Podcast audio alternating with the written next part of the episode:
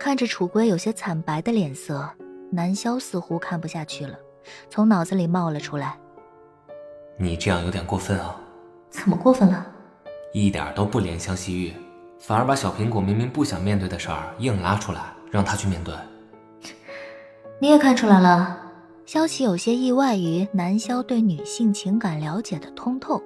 嗯，他喜欢沈恩飞，但同时他也知道沈恩飞喜欢的是你。你现在这样，就等于让他在你面前承认这个事儿。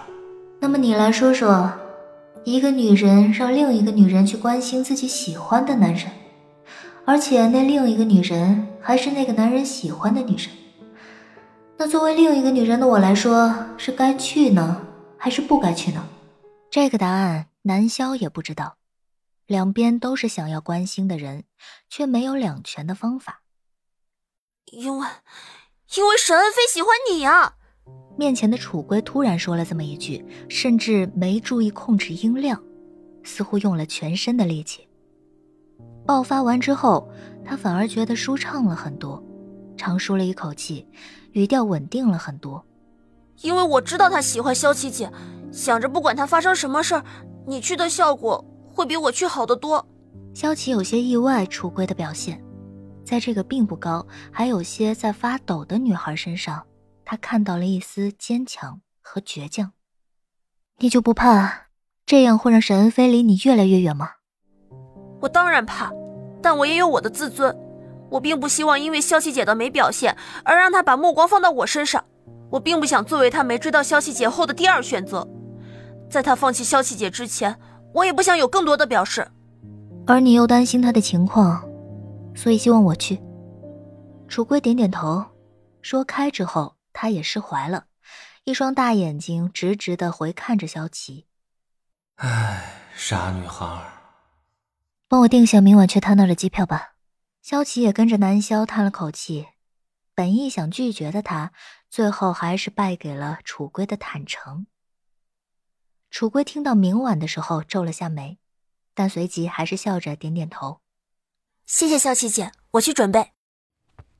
别了楚归，萧琪回到房间，坐在梳妆台前，看着镜中略显疲惫的自己。身体感觉还好吗？嗯，很好。谢谢。昨天南萧回来做的一切，他并不是一无所知，尤其是房间里到了早上还弥漫着淡淡的生姜味。若是按照昨天自己的状态，今天怕是非感冒不可了。这突如其来的感谢让南萧有些不好意思，他讪讪的说道：“有什么好谢的？好歹也是我的身体了。红糖姜汤好喝吗？难喝，难喝死了！世界上怎么会有姜这种东西啊？慢慢就习惯了，说不定你会越来越习惯做个女人了。”呸呸呸！南萧一直以来都最怕这个话题，什么从精神上变成女神，他是坚决拒绝的。我是男人，不过还真看不出来。看不出什么？你对女生的感情还挺了解，还以为你是个没什么恋爱经验的。萧琪一下子说不出那个词。